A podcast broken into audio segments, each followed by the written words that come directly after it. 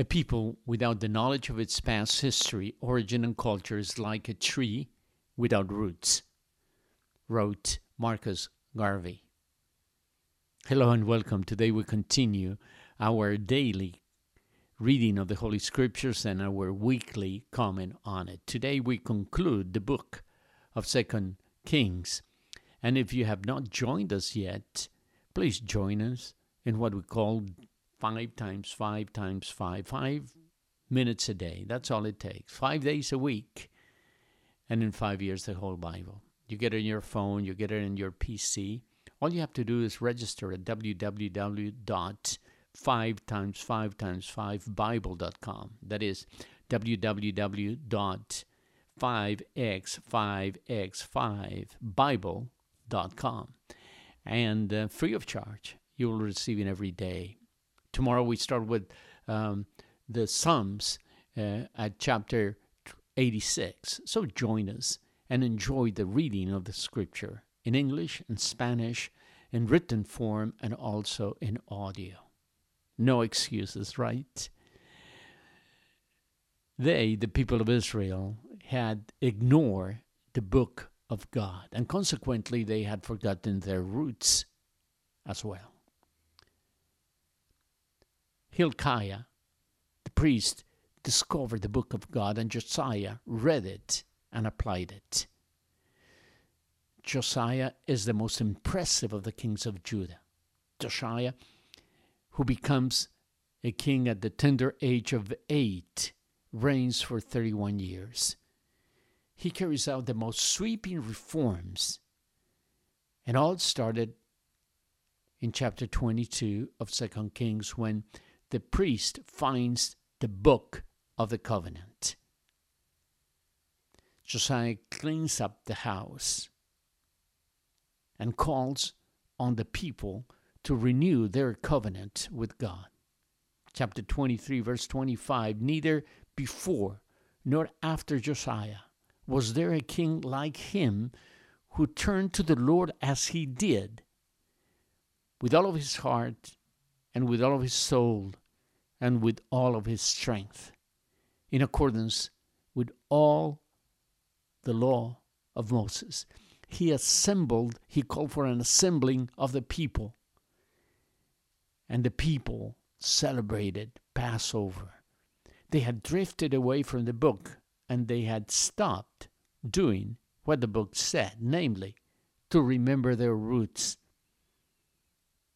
for a couple of hundred years, they had not celebrated Passover at least the way it was celebrated under Josiah.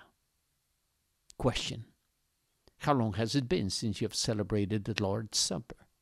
Realize that the pandemic has kept most people away from the Lord's table. We do well to remember the Lord, for, for that is what He said we should do. Do this in remembrance of me. Do not neglect that.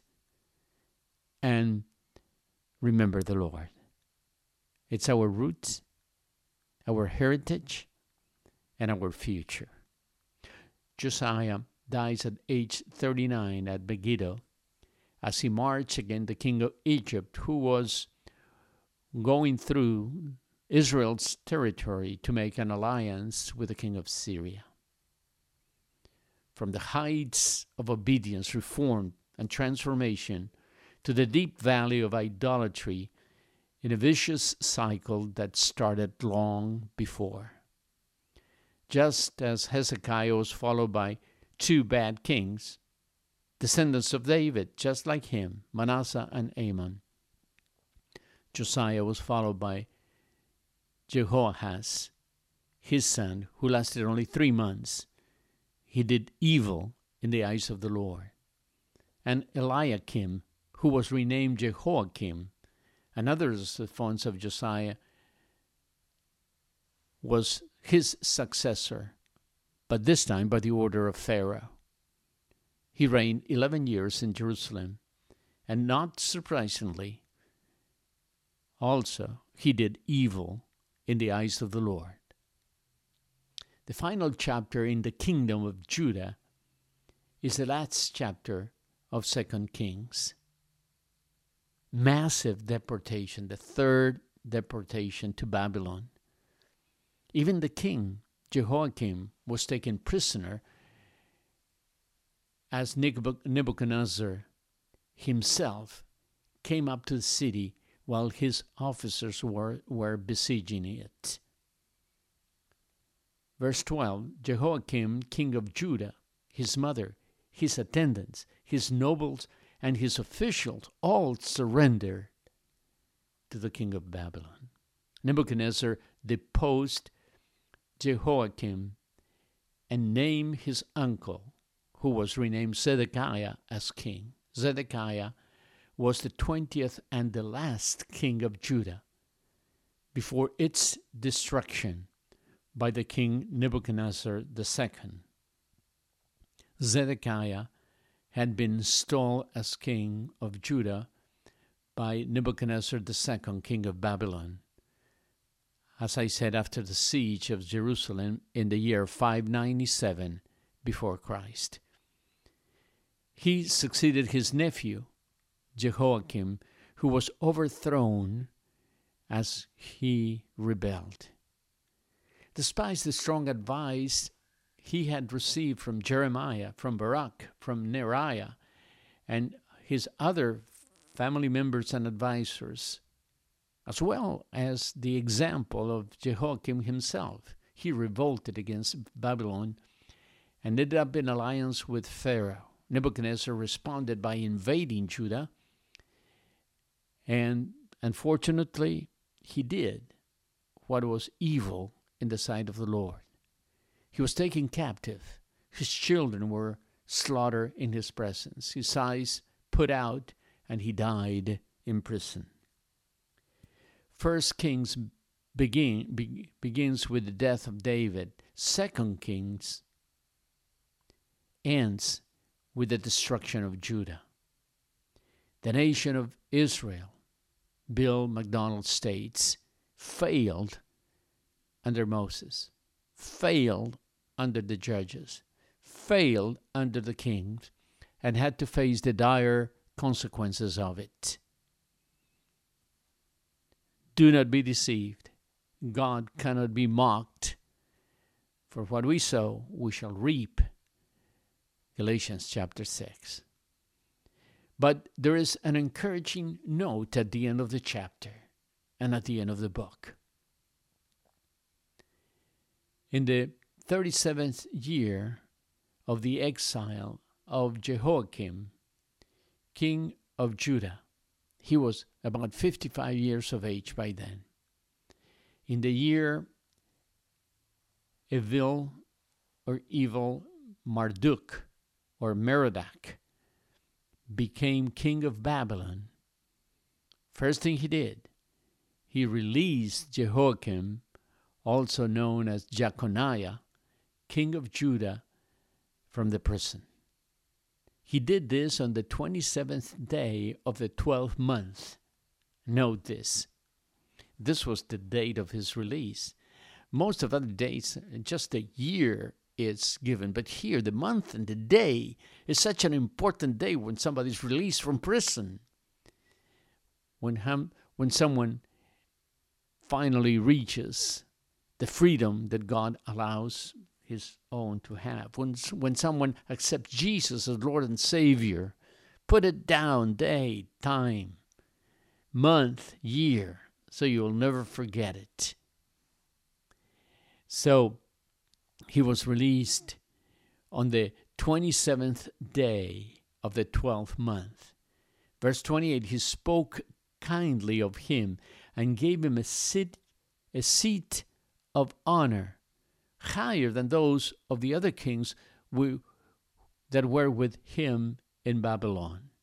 Verse 29 So Jehoiakim put aside his prison clothes, and for the rest of his life ate regularly at the king's table.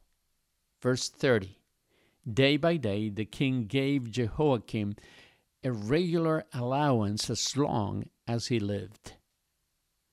This is but a pale illustration of the grace of God, isn't it?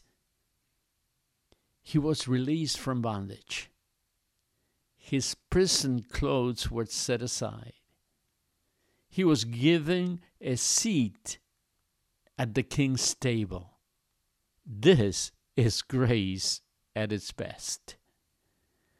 I'm sure Jehoiakim had limitations. We all do. There are consequences of our past sins and mistakes.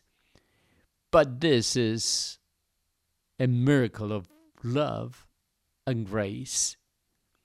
His prisoner clothes were put out. The old is gone, the new has come. Sounds familiar? 2 Corinthians 5:17. If anyone is in Christ, all things passed away. There's new life. There's a new creation. We can start over. We can begin a new life. And then note again verse 30. Day by day, the king gave Jehoiakim a regular allowance as long as he lived. As your days, your allowance would be, your strength would be. He does not give us strength in advance for the rest of our lives. It's a, a daily, a daily allowance from the Lord. The daily allowance of peace so we can be witnesses of His peace. A daily allowance of His grace so we can show love and forgiveness and tolerance to those around us a daily allowance of humility so that we realize who we are, but also we enjoy who we are in Christ, children of God, forgiven and transformed by the grace and power of God. A daily allowance of love that we can share with others. And, dear listener, if you have never done so, there's no better time than right now to turn your life over to Jesus Christ. Repent from your sin, turn from your sin, believe, and you shall be saved. Just tell Him, Lord Jesus, forgive me. I'm a sinner. Come into my life. Forgive my sins. I want a new, a new me, new clothes on the outside, but a new heart in the inside and I want to sit at your table. And I want the daily allowance of grace and power so I can face every day. And if you truly do that, you shall be saved. I would love to hear from you. Let us know. God bless you.